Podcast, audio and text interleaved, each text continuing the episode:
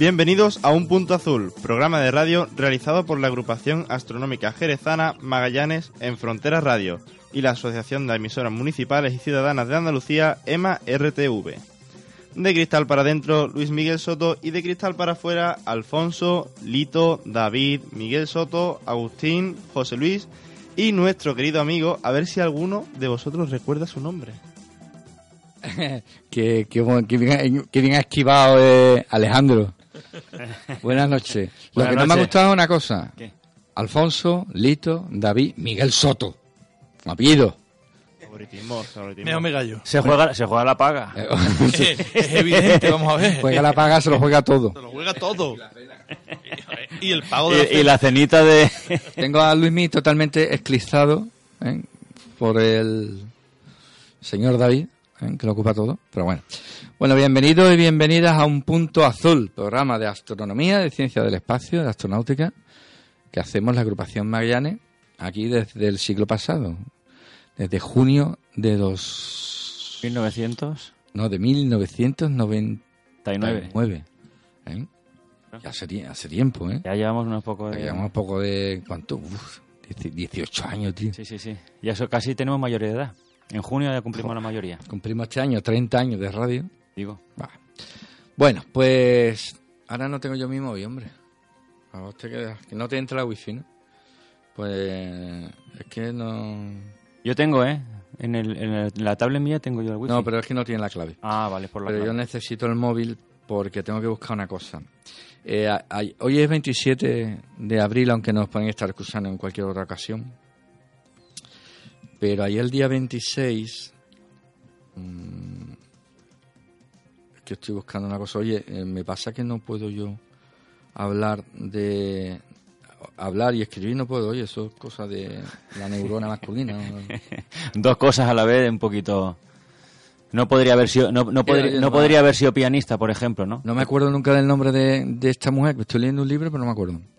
Eh, ayer día 26 de abril fue eh, el aniversario de la catástrofe del accidente nuclear de la central de Chernóbil, que bueno, no tiene nada que ver con la astronomía, pero tiene algo que ver, un poco.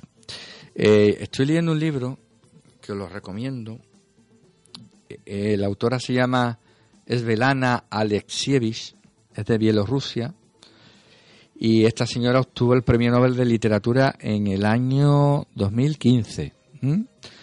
Y muchas veces pasa con los premios Nobel que, que no sabes tú de su existencia hasta que le dan el Nobel. Claro. Y esta señora, pues, er- era periodi- es periodista y escribió la crónica, porque lo, eh, lo vivió en- de primera mano, de lo que fue la, aquella catástrofe tan gorda de, de la central nuclear de Chernóbil, porque aunque Chernóbil, entonces era Unión de República Socialista Soviética, aunque Chernóbil estaba en Ucrania, eh, la nube radiactiva, que depende mucho de los vientos, ¿no, Lito? Claro. ¿eh? pues fue para Bielorrusia, que es una república que como no sois eurofans no sabéis dónde está. Pero si lo supierais, si fuerais eurofans, pues tiene, que yo me acuerde, al sur Ucra- Ucrania, al oeste Rusia, a la izquierda Polonia y arriba o Lituania, Lituania, Estonia y Letonia, pues dos de ellas. Me lío siempre Las con las repúblicas bálticas. bálticas. ¿Vale? Ya os situáis dónde están, ¿no? Sí. Tiene una población similar a la andaluza, creo que unos 8 o 9 millones de personas, y fue la que se tragó toda la nube radiactiva, bueno, y hubo muchísimos muertos y los que hay todavía, ¿no? Eh, la pregunta es, ¿estáis de acuerdo ustedes con la utilización de la energía nuclear, hombre, en las centrales nucleares, por ejemplo, pero también en la investigación aero- aeronáutica? Porque yo creo que el futuro para mandar naves espaciales que tuvieran que alejarse del sistema solar, si la energía solar, pues no se, se muere, ¿no? Tiene que ser con energía nuclear o otro tipo de energía, no se me ocurre. Bueno, hay tipos de investigaciones, hay, hay sistemas de propulsión en investigación para justamente para eso, para evitar el tema nuclear. Porque el tema nuclear está muy estudiado. Tú pones La tu- Pioneer llevaba, llevaba energía nuclear, ¿no? La Pioneer, La Pioneer, Una de las una de- cuatro creo que han sí. llegado lejos, sí. No sé qué... Ahora la- mismo me la pilla 10 es la que no que, sé si la era- 10 es la que llegó más lejos, ¿no? Sí, la... pero la que va más rápido, que le alcanzará, si no lo ha hecho ya, yo no lo sé, son las Voyager. Las, las Voyager van más rápido, las, pero las Pioneer Mm. Bueno, se lanzaron antes. Claro, entonces, bueno, y lo que pasa es que tampoco sabemos si va al mismo camino, ¿no? Hombre, van para afuera todas. Para afuera, pero para afuera puede coger... pero- Bueno, Pero bueno, se- una, eh, tres de ellas van en el plano del, del De la- sistema solar y una de las Voyager mm, dio un giro y, y se va a hacer un, un vuelo cenital. Sí, cuando, cuando el hito significa que la alcanzará, significa que, que, que llegará un momento en que estarán más lejos. No que las llegará a ver y que las alcanzará, sino que estarán más lejos. Que no es una carrera, Exactamente. como los dromedarios de la feria. Porque en el espacio encontrarse, vamos, es muy, muy ¿no? complicado. Y, y a ese radio ya... A ese radio de distancia, vamos, es Eh, imposible. entonces yo pensaba, digo, bueno, cuando se lanzan estos tipos de naves, el riesgo es grande. Sí, el riesgo es muy grande. O sea, que siempre hay. lleguen al sitio y que No, tal. pero digo, eh, solamente en el lanzamiento Ah, bueno, ya sí, es, de- sí. es riesgo. Lo Claro, hemos claro. visto mucho. ¿Cuántos lanzamientos? Muchos, muchos accidentes. Han, han sido abortados, por, bueno, sí, abortados, sí. se han abortado solos, porque han explotado. porque ha explotado. Pero claro, tú imagínate que una explosión con un artefacto de esto nuclear y ahora va y cae. Claro, llevan, a- llevan combustible nuclear y falla por lo que sea, explota y a donde caiga cayó. se- la mayoría sabéis que se desintegra en la atmósfera, pero la radioactividad no se desintegra en la atmósfera, si, es continúa. Ese es el problema eh, fundamental. Y yo creo que, que el, el tema va por el motor iónico y por otro tipo de, de motores, ¿verdad, Lito? No, no creo, no, en, en nuclear hacia el espacio no creo que haya mucha investigación hoy en día. Este, van la- el tema por el motor iónico, por las velas, no sé qué, Yo, ese creo, tipo de yo cosas. creo que en un futuro se conseguirán varios, varios sistemas de conjuntamente de energía, porque la nuclear me parece que iría bien con una pequeña... el- la ventaja de la nuclear en, en investigación espacial es que por un poco peso de combustible, material eh, fisible Sí. se consigue mucha Mucha, durabilidad mucha energía. mucha durabilidad Y muchos pero, resultados, ¿no? mm, pero en energía no, no puede dar gran cantidad de energía entonces para ¿Ah, no? aparatos que consiga que, que tengan que estar operativos mucho tiempo pero que consuman poca energía es el idóneo pero para propulsarla desde luego no. Entonces Se consumiría el, el- entre- el propulsor tendrá que ser tipo iónico en el futuro o vela solar. Tipo iónico que lo que es.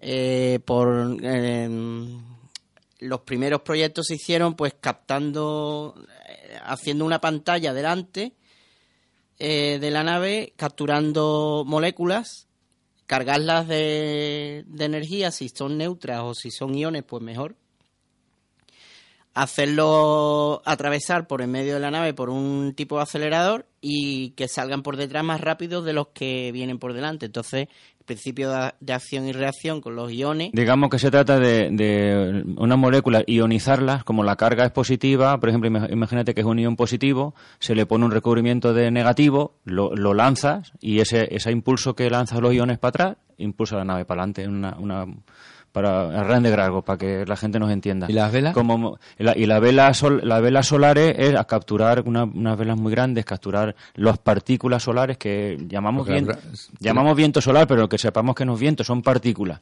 Y ese pequeño cantidad de movimiento que cada una da a, la- a la, a la vela, pues Pero eso para el sistema solar nada más. ¿no? Claro, en cuanto te alejas mucho, mucho, mucho de un sí, de una estrella como el Sol y empiezas ya entre una estrella y otra, lo que sea, cuando los viajes interestelares, pues tam- ahí tampoco serviría. El iónico siempre serviría, siempre puedes encontrar materia por el vacío, porque aunque sea vacío, siempre hay algún tipo de, de materia. Y, y también alguna que lleva de pro- el propio la nave de, de combustible. ¿Vale? Por- eh, yo creo que van por ahí los tiros más que seguir investigando en nuclear, que ya está bastante investigado, y lo que hay sabemos que funciona. Lo que hay, lo nuclear que hay hoy en día funciona y Yo, pensaba era que la nuclear, una pequeña pila, pues mm, podría hacer funcionar por, por siglos incluso, si, fu- si termina el aparato eh, no estropeándose, el cámaras, tipo cámaras, tipo giroscopios, tipo cosas La New electrónicas. Horizon, ¿no? La New Horizon no es una de las que usó.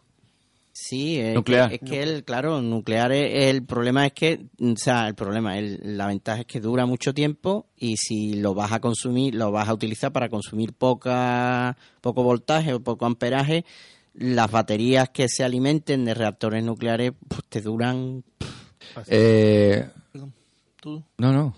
¿Y combinar dos sistemas? Eh, Yo creo que ahí eso- estará, ahí está estará. la clave. propulsión de una manera y mantenimiento de nave y De sistema otra. operativo, digamos, y ordenadores, cámaras y todo el rollo con otro sistema distinto. Mm, Claro, digamos que las naves estas que van eh, lejos es como si en casa pues tuvieras, por ejemplo, si tuvieras que enchufar el teléfono móvil o, un- o la radio, pues para radio y teléfono móvil tendrías eh, años, pero si con esa energía tendrías que poner la lavadora, la vitrocerámica o lo que sea, que sería como la propulsión, lo que realmente gasta, pues la, la nuclear tampoco. Es un problema de física. Imaginemos una nave, ¿vale? Con una cantidad de combustible X que le da a una radio que lleva para emitirnos una señal de radio para recibir información en la Tierra con una potencia I, ¿vale? Conforme la nave se va alejando, la potencia de la señal va reduciéndose. Pero según el cuadrado de la De la distancia. distancia, claro. ¿Por qué? Porque Eh, cada ¿qué vez está lees? más lejos. Porque el- la potencia ¿Qué ley se aplica abarca una superficie. Sí. Y la superficie, ¿con qué, con qué va el...? Cuadrado. Ahí está. Ahí. Entonces, la superficie se reparte, o sea, la potencia se reparte en una superficie, en un ángulo sólido que se llama en matemáticas que es una superficie. Entonces, eh, te alejas un metro, mm, pierdes un metro, pero te alejas dos y pierdes, es la cuarta parte de señal. Ahí va.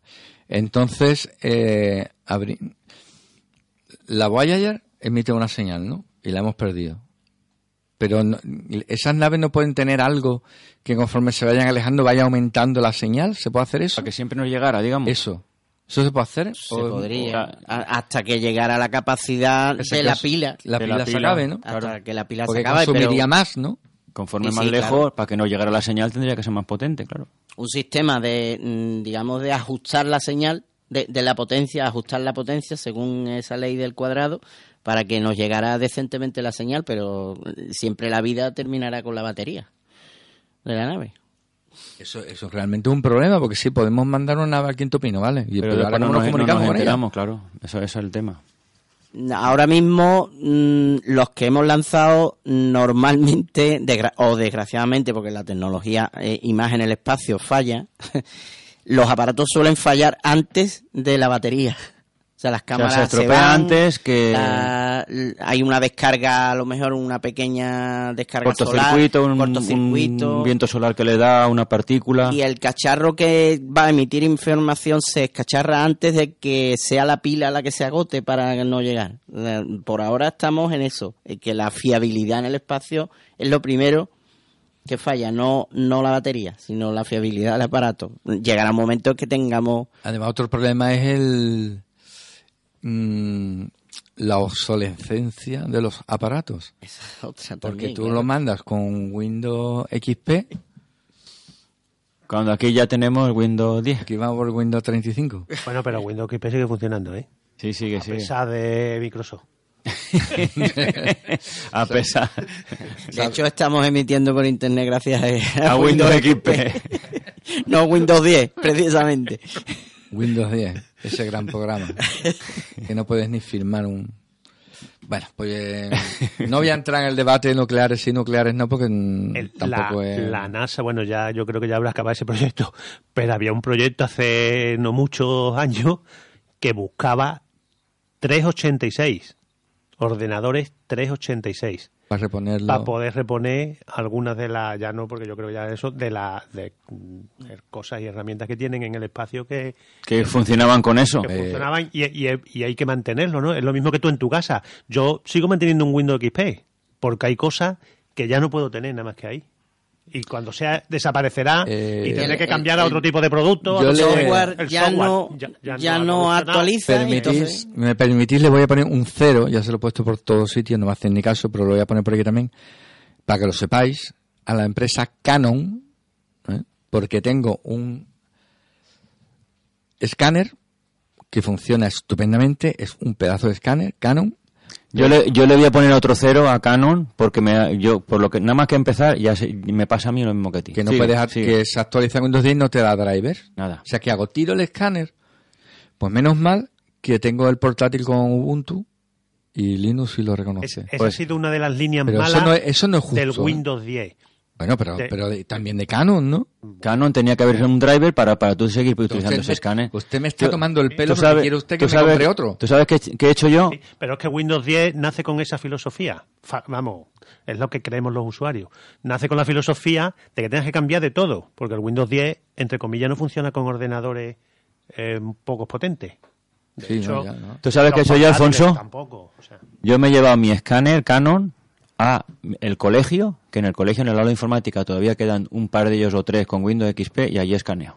claro, es que por, es- por eso Porque mantengo el yo- Windows XP Pues va con- perfecto. con Pero en casa va- ya hace montones de Windows, bueno, ni Windows va todo. 7 ni Windows. Si tienes en tu casa algún Ubuntu, Con Ubuntu Va. no lo he probado, pero Va, va, como va. tenía allí Wix- Por XP, eso yo digo, mira, donación mía para el colegio, quien quiera escanear, ahí está. es Y justo, escanea ¿eh? perfecto, ¿eh? De calidad y de todo, pero no hay Hay manera de conectarlo. Hay aparatos que nos venden la moto, pero hay aparatos que ya han conseguido una calidad o, o unas prestaciones para el usuario medio, como algunos escáneres, que, que ya no van a evolucionar nada más. Entonces, ¿por qué vas a tener que tirar un escáner porque no funciona el driver? Que es algo ¿No? de loco, vamos. Claro. De- de- Pues es así, es así, no, no. una- dice, no, es que es muy barato, ahora te compro una impresora y tiene tal ya escáner y tal. Pero, pero si es que yo Si ya tengo lo uno tengo. que me- efectivamente, si yo ya lo tengo y, tengo y lo tengo mejor que de lo que me va a traer. además mi impresora es una HP y puede tener, no sé, 10 años y ahí está.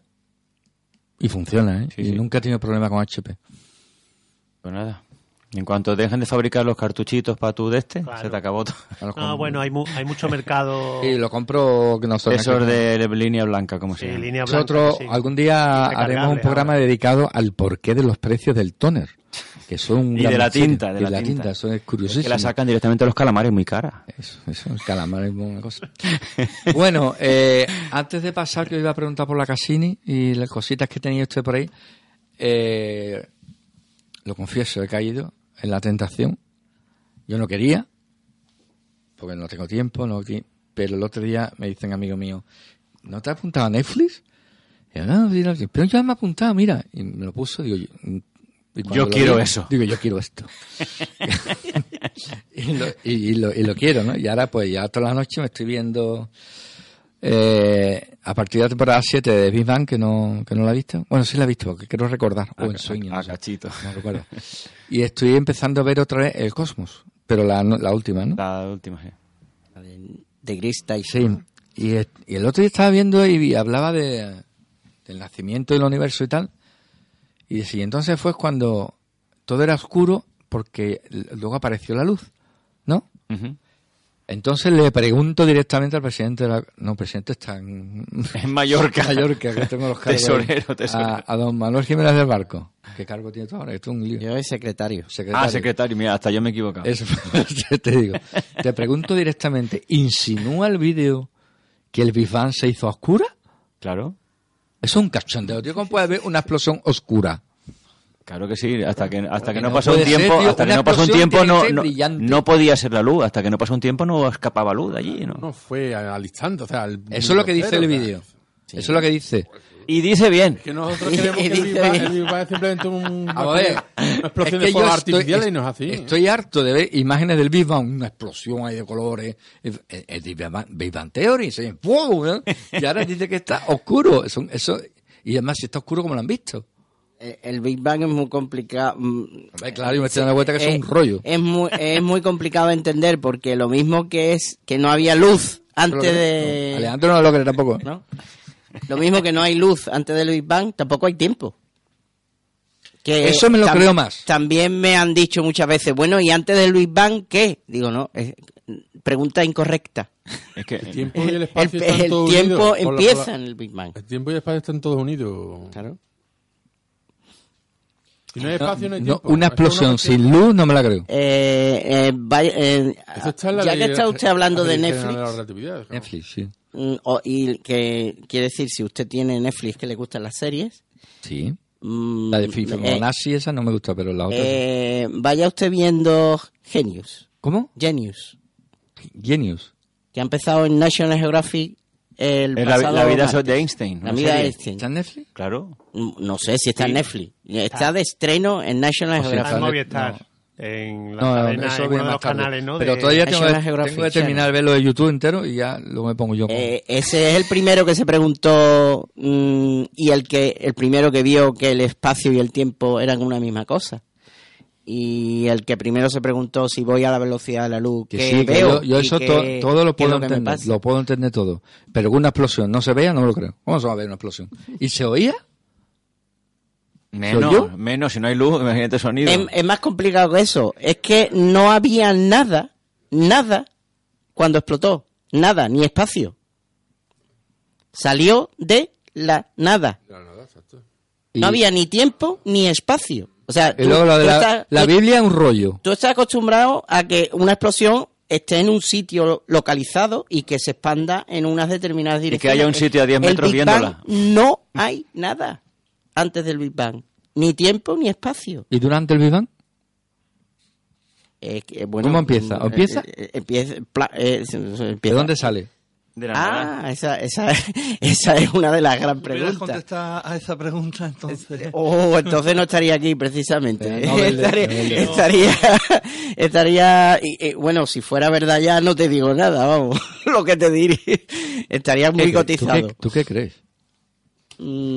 Yo me, me faltan herramientas matemáticas y, y sobre Pero- todo pero ¿tú, qué, tú qué crees? eh, filosóficas para entender eso. ¿Tú qué Me crees? faltan. ¿Tú qué crees? Mm, Yo la que más me gusta es que es una eh, un pres- una especie de préstamo de energía de una de un universo de mayores dimensiones de de tres y entonces una brana que se llama que es una La teoría de Brana, sí, sí. teoría de Brana, es la que más me gusta para explicar un Big Bang. Es la que más me gusta. Mm, no hay tantas, ¿eh? Hay, nadie se, no hay muchos que se atreven con eso, pero esa me gusta. Una transferencia de energía entre un universo y otro. ¿eh? Exactamente. Sí. Eh, me, Pero de dimensión superior. Sí, me, que ser. me gusta mucho la imagen, la idea que te da de los multiver- multiversos. Yo creo que eso es Sí, muy posible. ¿eh? Sí. Si la, O sea, que si- te imaginas una bolsa llena de universos donde unos chocan con otros y hacen Mm. que se enciendan algunos. ¿No? Bueno, eso lo dejamos para... Filosofía. Eso hay que fumarse un porrito para poderlo entender. Mira que yo no fumo. ¿eh? Bueno, eh, Cassini, ¿qué pasa? Que ha sido noticia esta semana, pero al final no ha pasado nada. Todo el mundo se creía que, que se iba a estrellar, que se iba a pasar. Va, va a hacerlo, pero, Pero todavía no. en septiembre, ¿no? En Para mi septiembre, cumpleaños, por septiembre, esto. septiembre. Ahora ha hecho una foto, la magnífica. foto, la noticia ha sido la foto, ¿no? La foto de al pasar por el otra vez por el plano de los anillos ha sacado la Tierra en medio de un huequecito, está fantástica. Y bueno, pero que la Cassini eh, sigue con su trabajo, está ya en los últimos de Filipinas, digamos, eh, eh, terminando su trabajo y el final será ese, estrellarse sobre recordamos la atmósfera. a, a nuestros oyentes más profanos que Saturno, Saturno, ¿eh?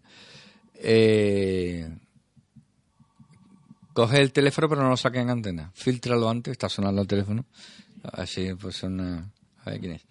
Bueno, que Saturno, que no es un planeta mm, rocoso, sino No. que, que la, la nave se meterá en un mar de nubes, ¿no? Sí. O de gas, ¿no?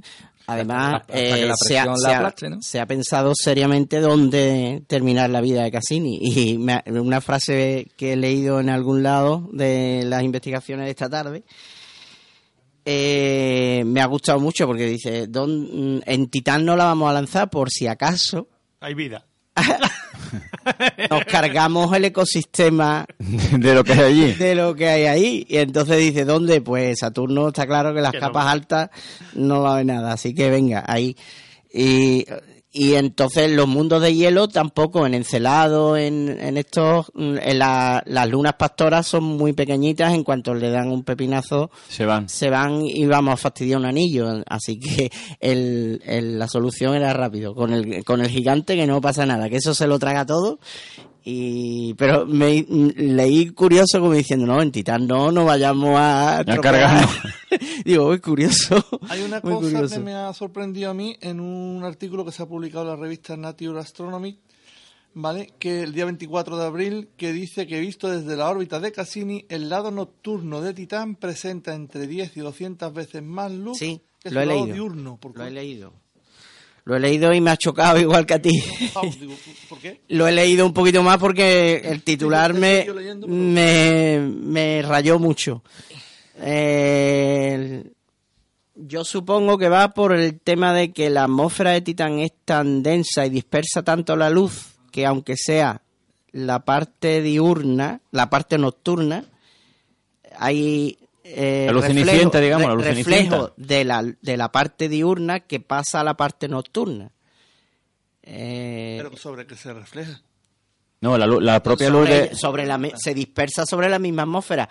Lo mismo que la pregunta del por qué el cielo es azul y no es negro, por, porque la, la atmósfera terrestre dispersa unas luz y absorbe otras, pues en Titán, por la densidad, por lo visto, y por el tipo de composición química que tiene la, la atmósfera de Titán, mm, es muy favorable a la dispersión de muchas longitudes de onda y por lo tanto la oscuridad en la parte de noche no existe, por lo visto. Hay mu- Pero, brilla. a ver que no, me- no me entero bien. Pero No, no tiene que ver con la luz que, re- que recibe del propio planeta, no de, la- no de la del Sol, la del propio planeta, como si fuera una luz en una luz de No, es que ahora porque- mismo exactamente no, no me acuerdo de la... Vuelve a leer el titular porque si no... titular dice, eh, se ha visto que desde la órbita de Cassini el lado nocturno de Titán presenta entre 10 y 200 veces más luz que su lado diurno. Los científicos creen que se podría deber a la eficiente difusión frontal de la Eso, luz solar. Eso es. O sea, que no tiene nada que ver con la luz que le llega del propio planeta a la zona No, no, oscura, no, no, no es de- que, de que sería como la luz cenicienta de la luna nuestra, digamos, ¿no? No, no, que por la neblina de Es por la neblina. Ah, vale, correcto, vale, vale. Ya me, ya me he enterado. Es que no, no, no alcanzaba a mirar. Sí, a ver. es, es un titular a que sí, a que cuando Eh, es un claro, poquito es rayante. impactante, claro. Ahora, ahora ya lo, sí, por la difusión se puede ir para el otro lado, digamos, toda la luz. Sí. Puede ser. Por la difusión.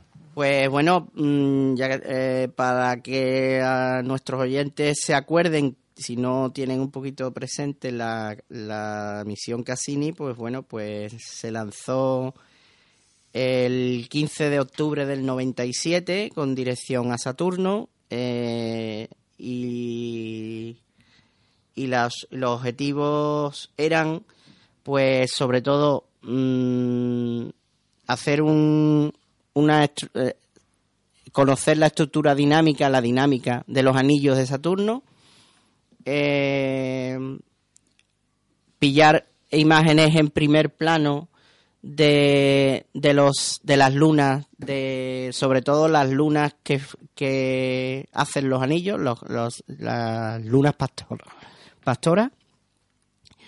Y otro gran retro que tenía era la observación de Titán, que era el gran objetivo, digamos, ¿no? Pues que por eso incluso la sonda Cassini llevaba un, un lander, un aterrizador, uno que era la Huygens, que cuando llegó a, a, a las capas altas de Titán soltó la, la sonda que aterrizó en, en Huygens con, con mucho éxito porque tenemos imágenes incluso de, del, del suelo de Titán con lagunas y con eh, la atmósfera totalmente caracterizada que sabemos eh, remito a mi capítulo del universo gaseoso que Titán tiene lo mismo que tiene la Tierra con el agua, Titán lo tiene con el metano, tiene metano sólido eh, cuando es invierno y, fuera del- de radiación, tiene metano líquido, océanos de metano, y tiene metano en estado gaseoso. Entonces, como metano es un hidrocarburo, pues ya empezaron a especular. O sea que era un objetivo clave para la, para la misión Cassini, eh, estudiar un poquito Titán. Pero res- bueno, aparte de res- como pasa en casi todas las misiones espaciales, la- el primer objetivo es muy atractivo, pero cuando se llega y se estudian otras cosas, mm, casi lo que no se espera Es más es interesante. más interesante de lo que de lo que se espera. Por ejemplo, ha tenido éxitos tremendos, pues por ejemplo con la determinación del, del casi casi ya eh, océano interior de Encelado, mm, emanaciones de columnas, y no digo nada porque eh, dentro de poco podréis eh, leer algo sobre eso. Eh, el- columnas de mm, géiseres en- de Encelado, eh, mucho material nuevo sobre la magnetosfera de Saturno.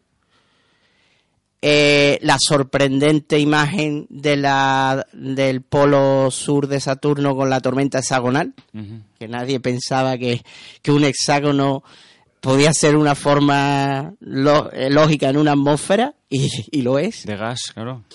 Mm, así que la Cassini, eh, bueno, también con Japeto tuvo mm, una- un buen estudio también, estuvo, pero vamos, sobre todo, ya, te- eh, ya digo, la dinámica de los anillos, la, la dinámica atmosférica del propio Saturno y sobre todo Titán, Titán a fondo.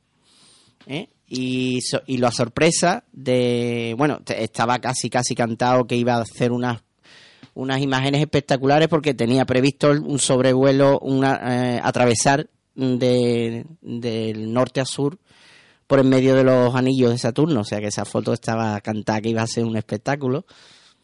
Y bueno, también nos ha la de hace unos días, la de la Tierra, que Claro, ha sido una sorpresa, que también, bueno, eso, sabiendo dónde está la Tierra, que es- esta gente lo sabe muy bien, apuntar, digo yo, porque si no, no, no podríamos tener eh, datos de la Cassini, porque si no apunta las antenas a nosotros, pues entonces saben perfectamente dónde está la Tierra y nos, nos han hecho unas fotos fantásticas. Yo me quedo sobre todo con, por la sorpresa de la dinámica de Encelado y explicar por qué eh, existe el anillo F de Saturno, el más exterior, por el tema de, las emanaciones de géiseres de Encelado y, y que está contribuyendo mucho con el tema de la, del criovulcanismo, porque ya, ya no es solo eh, eh, Encelado, sino Europa ya también es otro candidato a criovulcanismo, que hay muchas posibilidades de que dé mucho juego por el tema de la vida. Así que lo que le queda es eso, el sobrevuelo en septi- eh, termina en septiembre, ¿no? El 15 creo, El- porque mi sí. cumpleaños el 19. Casi dos años, ¿no? O dos, casi 20 años. Casi decido. Sí, sí, y, y Oh. además ha, trabajado intensamente, la verdad. Y, y es de las misiones que, mm, si no recuerdo mal, casi nunca se le ha perdido ni ha tenido eh, fallos grandes que nos, he- nos hayamos enterado. Oye, en, Eh, una ha salido pregunta. muy bien. Una pregunta. En, en Titán no hay mucho oxígeno. En oxígeno no hay mucho. Menos mal. Sí, o, menos bien, ¿no? Porque metano y oxígeno, Metano y oxígeno. CO2 y agua, y a bañarse todo el mundo allí. Le metemos una chispa en una combustión. O sea, oxígeno no hay mucho para combustionar allí, ¿no? No, no. Entonces, Eh, era una explica otra de las preguntas grandes era si era compatible en una atmósfera, que es lo que se está buscando en exoplanetas, una atmósfera reductora con una atmósfera oxidante. Si está presente metano y oxígeno a la vez, mm, eso no es natural. claro. O sea que en principio ahora Titán, pues sí, tiene muchos pero vida mm, tal como la conocemos no, porque eh, oxidaría la parte y entonces ya no sería atmósfera reductora como la que es de, de Titán. Así que, bueno, ha ayudado a, a discernir que se puede ser de un tipo de atmósfera o de otro, pero de que los dos es síntoma de que ahí pasa algo. Que ahí raro. pasa algo raro, ¿no? Muy bien, pues hasta aquí... A ver, me están enseñando. Una cosa, Rito. eh, Dime. Dicen que el día, leyendo la, viendo la página esta de la NASA en español, eh, dice que el último sobrevuelo que va a efectuar, eh, ¿dónde tengo? El día 11 de septiembre se llamará Beso de Despedida. Sí, le han puesto bueno. ¿Pero por qué? Eso pregúntaselo al que, al que la ha que bautizado. pone los nombres. Al que la ha bautizado. Una cosa llamativa Este para la prensa, ¿no? último- Sí, este sí. último, sí, claro, para llamar la atención. Este último vuelo eh, servirá para dirigir Cassini hacia, su- hacia su trayecto de colisión con Saturno el día 15 de septiembre. Sí, por lo visto Sí, es 15, la fecha. 15 de ¿no? septiembre la- cuando lo van a... el beso de despedida. Mm, Que la yo periodista sé, dice su- una cosa. Supongo que tendrá previsto unas buenas imágenes eh, al entrar en la, en la entrada de las capas altas de Saturno. Algún análisis químico de, De última hora. De última hora. No irían por ahí, ¿no? Beso, beso. No sé dónde encuentran el beso, la verdad, pero bueno.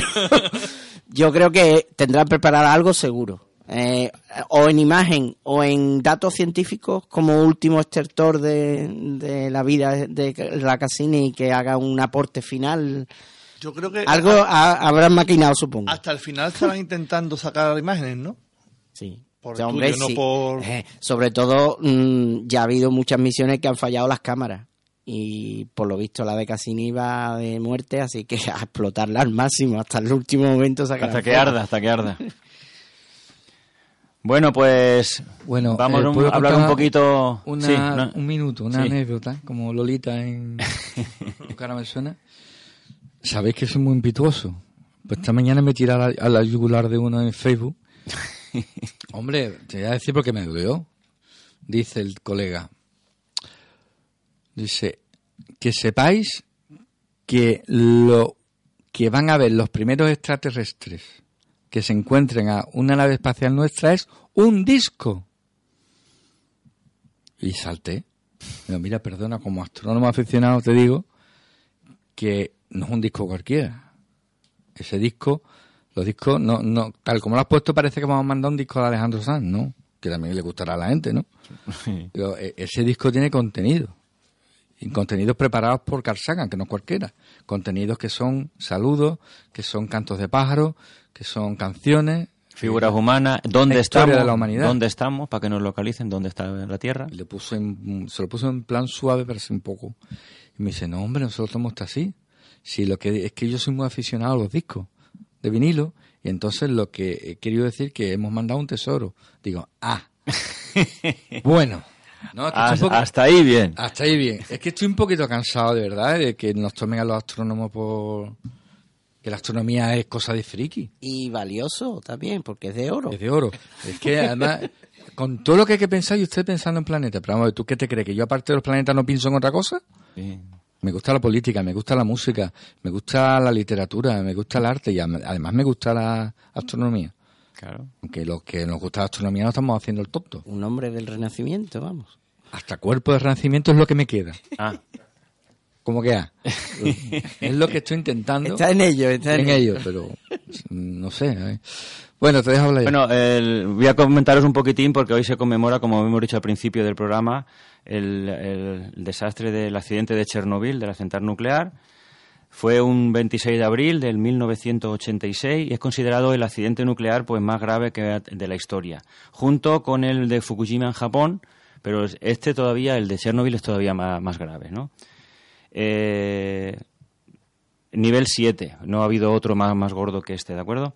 El tema estuvo en que ah, eh, estaban haciendo un experimento de a ver cómo, eh, si se quedaban sin energía, el tiempo que pasaba hasta que empezaban a, a- a funcionar los motores diésel para volver a, pro- a proporcionar mm, energía, qué pasaba con el reactor y tal. Entonces, eh, iban a hacer un experimento para ver, poner en práctica esto. No se sabe exactamente por qué, porque aquello eh, eh, terminó por explotar. No entraron los, los diésel, lo que sea, total, que se- el, todo el hidrógeno que había dentro acumulado en el, en el reactor 4, que fue el que explotó, pues explotó. Explotó provocando una, una no, no la explosión en sí, sino lo que venía después, la radiación y todo lo que venía después, por del orden de más de 200 veces la que, la, que hubo en Hiroshima y Nagasaki juntas, ¿vale? O sea, en, Hiroshima y Nagasaki murieron de golpe montones, mi- miles de personas por la propia explosión y después por la radiación. No, esta fue una explosión no muy grande, lo que es la propia explosión, pero después todo, cuando se rompió aquello y, y salió aquella radiación, hablan de 5 millones de, de sieverts y cosas de estas, que ahora, ahora comentaré cómo se mide. Bueno, por aquello fue, fue tremendo. En realidad murieron en el momento dos personas y 29 días después, a, raíz de la radiación. O sea, directamente en el accidente dos personas. O sea que la explosión tampoco sería una cosa mm, gigantesca. Pero por radiación, a los pocos días murieron 29, murieron en realidad 31.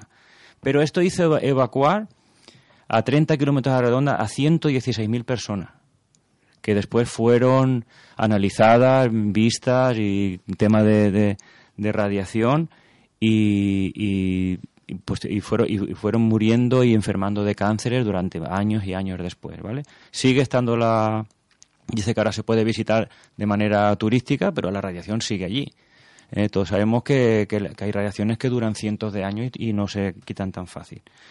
En primer lugar, lo que, lo que hicieron es con, a- con aviones tirar un material, ¿eh? tirar un, un material all- allí encima de, de lo que es el, el, reactor, ¿vale? Que, eh, tenía, por ejemplo, unos compuestos de boro, que el boro eh, de arcilla, boro, etcétera. El boro era porque porque es captador de neutrones, etcétera, etcétera, y pudieron aplacarlo un poquito, pero no no grande. Lo, lo importante fue que a- al cabo de unos años hicieron un sarcófago de acero y plomo que cubría toda la, la- la zona, ¿no? Y eso fue lo que lo que empezó a, a- dejar la radiación dentro, ¿no?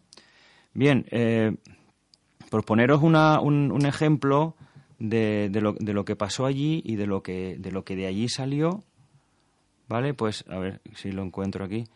Eh, elementos radioactivos, ¿vale? E- elementos radioactivos que eh, salieron de allí. Los más importantes, porque fueron muchísimos, ¿vale? Fueron muchísimos, del orden... A ver, ahora mismo... eh, no, aquí está. Eh, cesio, sobre todo, ¿vale? Eh, Tenemos el cesio 337, que salió a, a chorros de allí, ¿no? Estroncio 90, xenón 133, eh, cesio también 134, telurio, no voy a leer los, los numeritos, los básicos, pero vamos, para que telurio, rutenio, cerio, eh, neptunio, plutonio, eh, californio, un montón, ¿vale? Y, todo este montón de, de material radiactivo, un, un 3% de esto, un 40% de lo otro, ¿vale? Eh, eran en los, prácticamente en los tres, en los tres estados, sobre, por sobre todo sólido, que son restos de- del, del propio reactor, y sobre todo gaseoso. Claro, los, los gaseosos son, son, se pueden respirar y van por el aire, y entonces hicieron una nube, una nube radiactiva que prácticamente detectamos desde Italia hasta toda la parte que ha dicho antes Alfonso, Bielorrusia, las repúblicas bálticas, llegó prácticamente a toda Europa. En menos, conforme se alejaba, menos cantidad, pero que afectó prácticamente a toda Europa. Y es un, todavía se nota allí en flora y fauna y se nota todavía en gente todavía que hay allí. Ya para, para no se- seguir abundando en el tema este, pues ya, ya estamos viendo lo grave que era. Hay, hay, perdona, hay una película Sí. de esta de, bueno, Cine B, no, tuvo relativo éxito. Se llamaba mm, Solo sin Chernobyl. Si la podéis ver, verla, ¿eh? Solo sin Chernobyl. Chernobyl. No la un grupo de turistas que va a Chernobyl a visitarla y, bueno, que está abandonado. O parecía estar abandonado. Ni lo cuento más. Parecía estar abandonado. Yo recuerdo de Chernobyl solamente una cosa, que es en la, en la primera de, de Godzilla, el biólogo que cogen especialista en radiación estaba investigando en Chernobyl unos gusanos, unos gusanos enormes, como 10 veces más grandes que los normales, entonces lo cogieron para, para ver. La película, mm, No la de ahora, que hace, hace poco había una un La otra, Godzilla, la otra. no, la, la de... la película es curiosa. Pues la, la veremos. Bueno, para, para comentar un poquito de física, que es lo que me gusta y lo que nos interesa, pues hay que decir que las radiaciones nucleares, la, la- la radioactividad, ¿eh? no, no radiaciones nucleares, sino la radioactividad, es una energía que proviene del núcleo atómico, ¿vale? Del propio núcleo salen unas radiaciones, llamamos radioactividad. Y hay de tres tipos, le llamamos la alfa, la beta y la gamma. Y en este caso salieron del, había elementos de las tres. La más eh, de alcance más corto y más y, más ionizante, digamos, es la, la alfa, que son núcleos de helio, eh, son partículas positivas, tienen muy poquito alcance, son las más grandes porque un núcleo de helio frente a, otra partícula es bastante grande, pero son muy dañinas porque el, el poco alcance que tienen, pues hace mucho daño, por ejemplo, a los tejidos humanos. La siguiente es la beta, son electrones, ¿vale? Son una reacción de electrones. Los electrones son mucho más pequeños que cualquier núcleo de helio, por supuesto. Tienen mayor alcance, más penetrantes, ¿de acuerdo? Eh, y también es bastante, bastante ionizante. Hay que acordarse que los electrones, la reacción beta de electrones, no son los electrones que están dando vueltas, que se escapa alguno, no. Son electrones que provienen del núcleo, ¿vale? De la desintegración de, de neutrones. Y la última, que es la radiación gamma, no tiene partículas asociadas, pura energía. Y es la más dañina y es la que más hay que controlar en este tipo de, de radiaciones. ¿De acuerdo? Y, y, y todos los que hemos dicho, cesio, tal, pues, había de las tres. Salía radiación a- allí a borbotones, ¿vale? En el libro, ya para dejar a En la intriga. Agustín, ¿no? Sí, voy a, decir No. un po- no, voy a comentar las, las unidades Y para te- ya está. comentarte una cosita. Comentarte una cosita también. No, no, termina tú. Sí, voy a terminar. Bueno, lo único que quería decir esto, aparte de la radiación, sabemos que las radiaciones, estas tres radiaciones ra- eh, de radioactividad son ionizantes, significa que cuando encuentra tejido y encuentra material, ioniza las cosas que, que se encuentra a su paso. ¿De acuerdo? Al ionizarlo, pues, em, si llega a una célula, pues la puede destruir, si llega a un núcleo, pues cambia el ADN, entonces empiezan tema de cánceres, tema de malformaciones, todo esto, porque esta radiación es muy, muy dañina para los tejidos. Descontrolada. Controlada sabemos que nos ayudan a curar los cánceres y demás, ¿vale? Entonces, cuando hablamos de, de radioactividad, pues hay varias unidades para que la gente les vaya sonando un poquito si, si leen algún tipo de literatura. La actividad que se mide en desintegraciones por segundo, ¿eh? cuántos núcleos se desintegra por segundo de una sustancia, a eso le llamamos un becquerelio, ¿vale? Y 3,7 becquerelio le llamamos un curio. Son desintegraciones por, por tiempo. Nombres- eso, es- eso es la actividad. ¿eh? Nombres De, homenajes, de ¿no? Becquerel y de Curie, por supuesto. Nombres perfectamente como has dicho. Lo siguiente es la exposición, ¿vale? Es la carga total de iones por unidad de masa en el aire. En el, en el aire, ¿vale? Y aquí, eh, aquí hablamos de Roentgens, que Roentgens son coulombios por kilo. Ya te hablamos de masa, de qué radiación recibe una cantidad de masa. Tasa de exposición es exposición, pero por unidad de tiempo. Es decir, Roentgens por segundo, Roentgens por hora. Otra que es la dosis absorbida, que este ya tiene que ver ya con la biología, con la, con la radio eh, medicina, ¿de acuerdo? Dosis absorbida, que es la energía depositada por unidad de masa, ¿eh? pero ya en un tejido. Hablamos de los Gray, hablamos de Gray, ¿vale? Eh, se mide en Gray. Después está la tasa de dosis absorbida por un tejido, que es Gray por segundo. Y después tenemos la tasa, la tasa, perdón, la dosis equivalente, que como sabemos que una radiación puede ser más dañina que otra, se normalizan todas para que hagan todas, digamos, el mismo daño, entre comillas, y entonces hablamos de sievers. Y en, en medicina se utilizan mucho los sievers, ¿vale? Un siever son 100 mm, Roentgens, ¿vale? Eh, todas estas unidades las que veremos en cuando hablamos de radioactividad y vemos leemos algún artículo de Chernobyl y dice no sé cuántos miles de siever fueron lanzados por esto es, es la dosis que absorbe el cuerpo humano Y no, lo, último, lo, lo único que la, cuando estalla la, el, el- el reactor, pues eh, va un bombero, le dice a su mujer que me han llamado, que hay un accidente en la central, que vamos para allá. Van todos los bomberos a apagar aquello, fíjate. Bueno, pues los bomberos mm, no duran ni tres días, ¿no? Pero lo peor de todo es que las mujeres van a ver a, a sus maridos. ¿eh? y, y- Entonces, pues todas mm, van cayendo una detrás de otra, excepto una, la, la que le está haciendo la entrevista, está narrando lo que le pasó, que estaba embarazada. Y le dijo el médico, no entres embarazada ni se te ocurra acercarte. Y ella pues quería ver a su marido. Entró, perdió a la hija, pero por lo, y esto es lo que me gustaría, que a ver si Álvaro lo tenemos algún día aquí, Sí. por lo visto la, la hija absorbió toda esa radioactividad Y dejó a la le madre hizo como libre. escudo a la madre y salvó a la madre. Y la madre no fue afectada por la radioactividad, sin embargo perdió a la hija que nació con sin brazo, todo hecha polvo y muerta. Con cirrosis y tal. Pero ella no, no tuvo... no sé hasta qué punto la- es- Se lo cuenta fue verdad, pero no Claro. sé si sería por eso. pero por eso por eso que, que a, ver, a ver si un día de estos que venga nuestro querido amigo Doc que sabe más de medicina sobre este tema pero tiene su lógica tiene tiene su Bueno, tenemos chascarrillos. tenemos chascarrillo lo decir sí Bueno, ¿Radioactivo no, o no, no? Hoy tenemos la solución del chascarrillo. Nuevo no, no traigo, porque hoy no he tenido tiempo. pero no veo ni, ni ibas a dibujar en el aire lo de las cuadras no Lo- eso para otro día Eso es para otro día, eso es para otro día. Hay que que, en el aire no se puede explicar esa El cosa. aire, el aire. Venga, adelante. cuando El sacar, no, el chacarrillo de la semana pasada era facilito. Bueno, entre comillas. De los tú que- facilito de los que tú fáciles. explicarlo. No, bueno, que no era muy complicado averiguarlo, pero bueno, es más complicado explicarlo que, que saberlo. Y era simplemente eh, tres parejas, tres matrimonios que iban a cruzar de San Lucas al Coto por el río Guadalquivir, que David Pues, se pero ríe. eso ya, ya eso es para pinchar. ¿Por qué? Igual que el otro día pinchaste con las parejas que podían hacer del Madrid, pon eh, esos ejemplos que yo, de momento los pone uno a la oreja. Bueno, y tenían que cruzar de forma que cada mujer siempre estuviera o con otras mujeres o con su marido. No podía haber otro hombre si no estaba su marido. Eh, ni en la misma eh, orilla, sea de San Lucas o sea de, de- de- de- del Coto, o en la barca, que la barca nada más que podían viajar dos personas. Una ten- tenían que ir dos y volver una de ellas para seguir llevando gente porque era el sistema que tenían las barcas, ¿no? Bueno, pues cómo se mueven la- las personas. Pues lo primero que hay que hacer es coger a dos mujeres. Vamos a, enumerar las parejas, ¿no? Vamos a suponer que hay hombre 1, H1, H2 y H3, que son los tres hombres, M1, M2 y M3, que son las mujeres, ¿no? Naturalmente H1 está casado con M1. Bueno, pues la mujer 1... Los reíros que es así, Lógicamente, ¿eh? bueno, lo de lógicamente, Bueno, pues lo, de, lo de lógicamente, bueno, vamos a dejarlo ahí.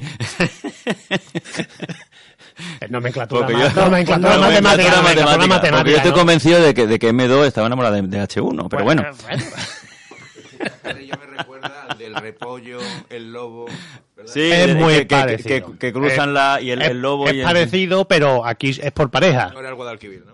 No, No, no era, no era. Bueno, no me acuerdo, el de repollo con que lo hicimos, lo hicimos por algo parecido, ¿no? También. Sí, cru- el- cruzando el quema. Cruzar. bueno, que se nos va tanto el cielo y, y no es complicado, pero ahora, a ver si ahora lo voy a decir al revés.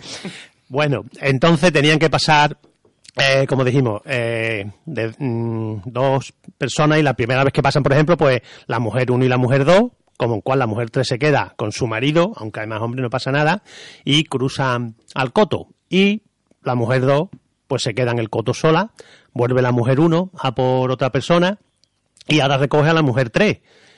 Se van las dos mujeres y deja la mujer 1 a la mujer 3 también en el coto, con lo cual de momento las dos mujeres están solas en una orilla, los tres hombres en la otra, no pasa nada.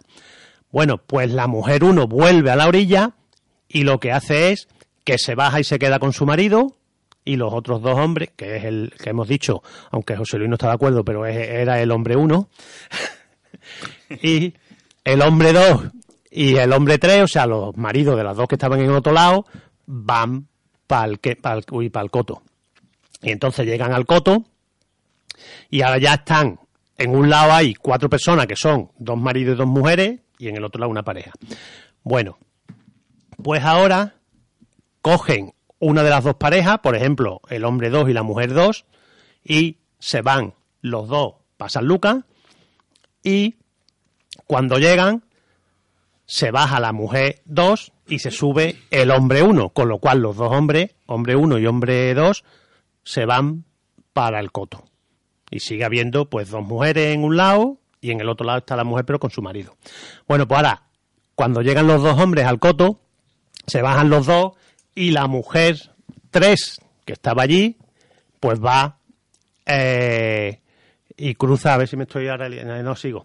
Sí, pues de momento muy bien. Cruza y eh, va por la a, a por una de las mujeres, por ejemplo, por la mujer 2. Bueno, pues la mujer 2 y la mujer 3 llegan al coto y como, na- y como ya nada más que queda la mujer 1 en la otra orilla, pues el hombre 1 es el que coge la barca, se va por su mujer y vuelve. Y de esta forma han ido pasando las parejas de forma mm, que cada uno ha estado o siempre con su marido o con otras mujeres. No sé, ¿os ha parecido difícil? No era muy difícil, ¿no? Es más difícil explicarlo No, eso, que, que- que que- al haberlo... Alejandro, de la, del el repollo, la cabra y el... Eso. Sí. Es muy parecido. Hay que llevar y traer y tal, y hay una combinación que permite hacer todo. Efectivamente, sin que se coma el pollo... eh, bueno, el pollo no. La el oveja, lobo a la oveja, la y oveja, la al oveja al repollo. Efectivamente. Entonces, bueno, este era un poquito más complicado, pero también es de los clásicos, como sabéis. Y nada más, no he traído hoy nuevo, pero bueno, podemos comentar también, ¿no? Lo de que el año que la semana que viene tenemos la Feria de la la feria de la ciencia, ¿no? Que nos queda Así, bueno, eh, me han, me han pasado una cosita uno- unos eh, antiguos alumnos que me han dicho que la lea, la voy a leer. Eh, que la, la AEAE, Asociación de, de- de Estudiantes de Aeronáutica y Espacio, Joder, macho, ¿cómo es? La... AEAE. Ay. Si fuera al revés sería EAEAE. Eh, AEAE, Asociación de Estudiantes de Aeronáutica y Espacio, Ah, orga- organiza... ¿Qué? Posta eso. creo. Sí, claro. para que la gente se acuerde de la... Organiza eh, un evento llamado Cosmos el 12 de mayo en la ESI, en la, Escuela Superior de Ingeniería en Puerto Real, y que la divulguemos para que ahí, ahí va a haber charlas, va a haber ponencias, va a haber muchas cosas, el 12 de mayo, ¿vale? En, en la sede de la ESI, la ESI es lo que es, es la eh, Escuela Superior de Ingeniería en Puerto Real, ¿vale? Y se va a llamar, el evento se va a llamar Cosmos.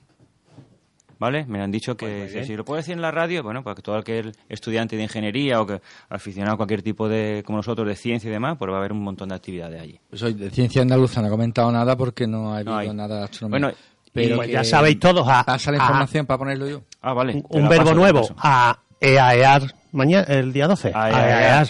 ¿Eh? Y, Aeaear. Eh, y eh. también queremos queremos decir también ya para que que nos quede muy poquito tiempo que la semana que viene la semana que viene de miércoles a viernes miércoles jueves y viernes tenemos la feria de la ciencia en la calle de la cual colaboramos tenemos nuestra ¿La semana que viene? esta semana que viene ya con las motos, tío. Sí. sí eso va a ser Eh, Eh, ¿eh? Miércoles, jueves y viernes tendremos nuestra carpa allí, donde siempre, me han confirmado que, que va a ser donde siempre, La Plaza, Plaza del Plaza del Arenal.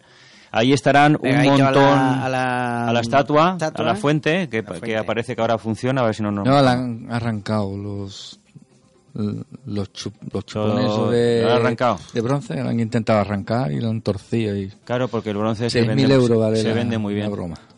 Claro, para venderlo, la chatarra. todo. Bueno, pues ahí estarán un montón de stands de todos los institutos y colegios de Jerez y, y de toda la provincia, vienen de Sanlúcar, de Chipiona, de todos lados.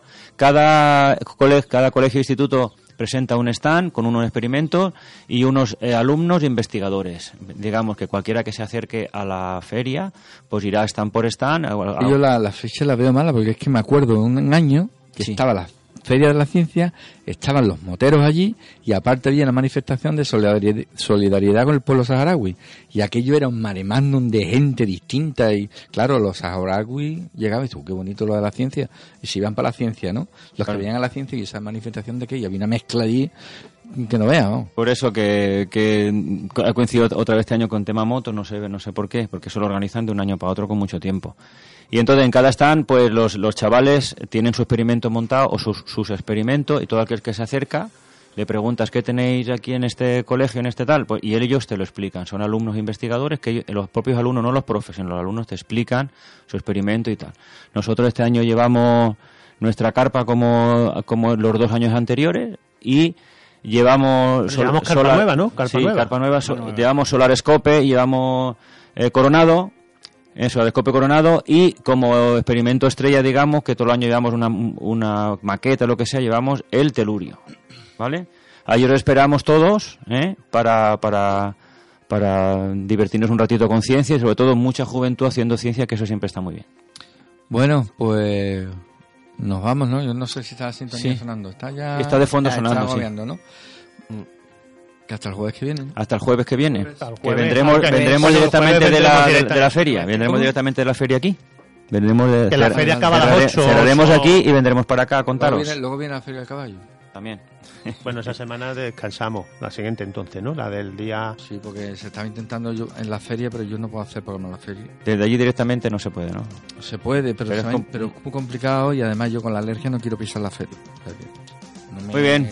Pues entonces hasta el jueves que viene para todos. Buenas noches.